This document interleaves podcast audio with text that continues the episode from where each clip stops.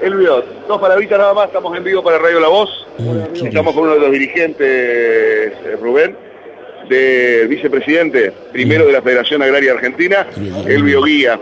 Ah. Eh, a ver si podemos ponerle también para que usted... Está bien, pregunte, usted. pregunte. No, Nosotros lo, eh, la saludamos. verdad que muy interesante, sobre todo la, la, la puesta, la puesta en marcha de esta de este Ujú. congreso, teniendo en cuenta, digamos, la cantidad de variantes que hay en tecnología y demás para que todos se vayan ayornando lo que refiere al maíz. Sí, realmente es el segundo Congreso Internacional del Maíz, el primero se hizo en Córdoba. Tenemos en este lugar maravilloso que es el Centro Provincial de Convenciones un encuentro donde todo lo que he estado se encuentran maravillados por el lugar, por supuesto. Pero más allá de eso, la importancia que tiene esto, sobre todo para mostrar un poco de Entre Ríos en lo que tiene que ver con el agregado de valor, transformando granos en carne, ¿no es cierto? Y por esto es que es muy importante que este Congreso de Maíz se haga en la provincia de Entre Ríos. Entre Ríos es una provincia que genera mucho valor agregado a través de la avicultura, de los cerdos, de la ganadería.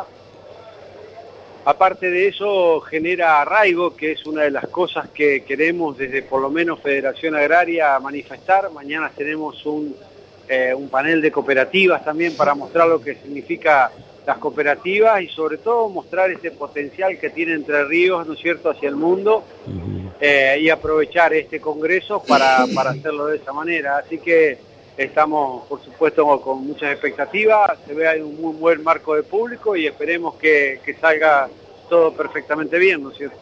Eh, Rubén Almarada está en estudio, a ver si lo escucha Elvio Guía. eh, sí, Elvio. Eh, genéticamente, ¿cómo se ha avanzado con el maíz?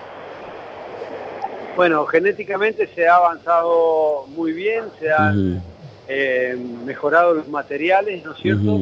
Es por esto que en muchos lugares que antes no se podía hacer maíz, hoy se puede llegar a realizar. Por ejemplo, para darte una- un, un ejemplo Sí. claro, en la provincia de Entre Ríos solamente era la, la parte de la costa del Paraná Sur, los departamentos Diamante. Victoria, algo de Paraná y Gualeguay. Hoy se está haciendo prácticamente en casi todo, no te digo en todo Entre Ríos, pero se ha ido más al centro, la frontera agrícola ha podido Sí. crecer. Y esto tiene que ver, ¿no es cierto?, con, con los materiales este, Ujú. nuevos, este, las variedades resistentes, más cortas, que Sí. se adaptan a distintas tierras y distintos climas. Claro. Esto ha hecho que este, se haya podido transformar también eh, granos en carne en otros lugares como es más al norte de la provincia. ¿Cuál es el- la dificultad más grande que tenemos siempre?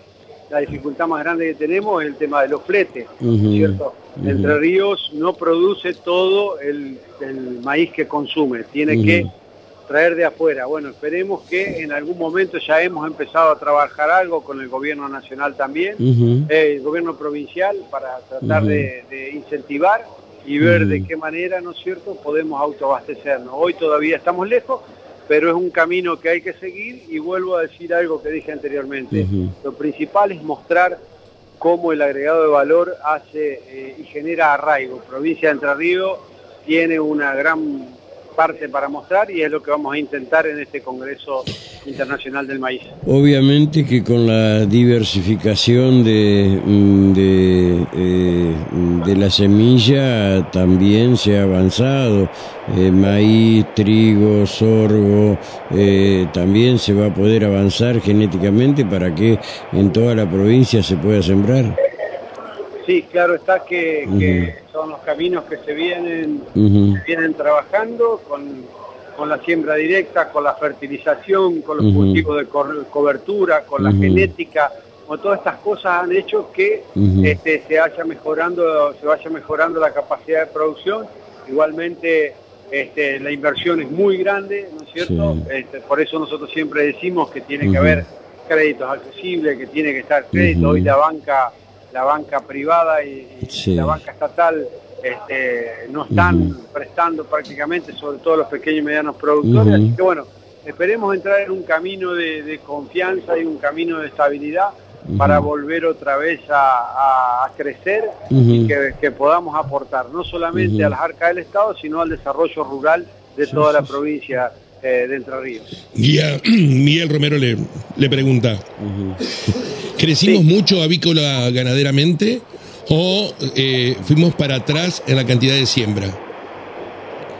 No, este, se, se, se, ha intensificado más en algunos lugares, este, la ganadería está estable hace varios años, ¿no es cierto? Igualmente este año crecimos, crecimos por este, en alguna cantidad de cabeza, ¿no es cierto? Pues lo que para fue la, la, la, sequía eh, trajo Hacienda para sobre todo para los campos de costa, los campos que todavía tenían algo de, algún bañado, ahí crecimos algo. En avicultura se sigue creciendo y agregando valor y la, y la, la siembra está estable, dentro de todo está estable este año se creció algo en trigo. Bueno, veremos cómo termina la campaña del maíz y esperemos que este, este, año no tengamos los problemas de sequía que han dejado muchos quebrantos a las empresas, sobre todo de pequeños y medianos productores, de las empresas familiares. Y veremos cómo de acá en adelante buscamos la vuelta para, para poder eh, mantener, vuelvo a decir, ese entramado social. Tiene que haber eh, políticas públicas activas. De igual manera, el Estado al menos ha intentado a través de nosotros cariñosamente le decimos el Capitán Frío, eh, con el ministro Bailo han intentado acercamientos y obviamente una ayuda importante para, para, para los productores, ¿no? Sí, lo venimos charlando mucho, lo hemos venido charlando con, con, este, con el ministro, con, perdón, con el secretario, lo hemos, trabajado.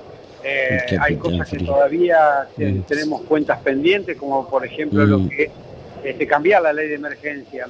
Hoy eh, el problema de la burocracia, los tiempos del Estado hacen que muchas veces ayuda que, que que necesita el productor llegue tarde, con una inflación a la que estamos todos padeciendo, ¿no es cierto? Cuando llega llega tarde y mal. Entonces, eh, son cosas que esto no se debe solamente al gobierno nacional, se debe a, todo lo que es este el arco político, cambiar la ley de emergencia, que sea una, una ley de emergencia moderna, que se pueda realmente este, eh, tener rápido y bien, que no sea tan burocrática para que sea una herramienta, sobre todo para estos años tan complejos como, como el que pasamos, ¿no es cierto?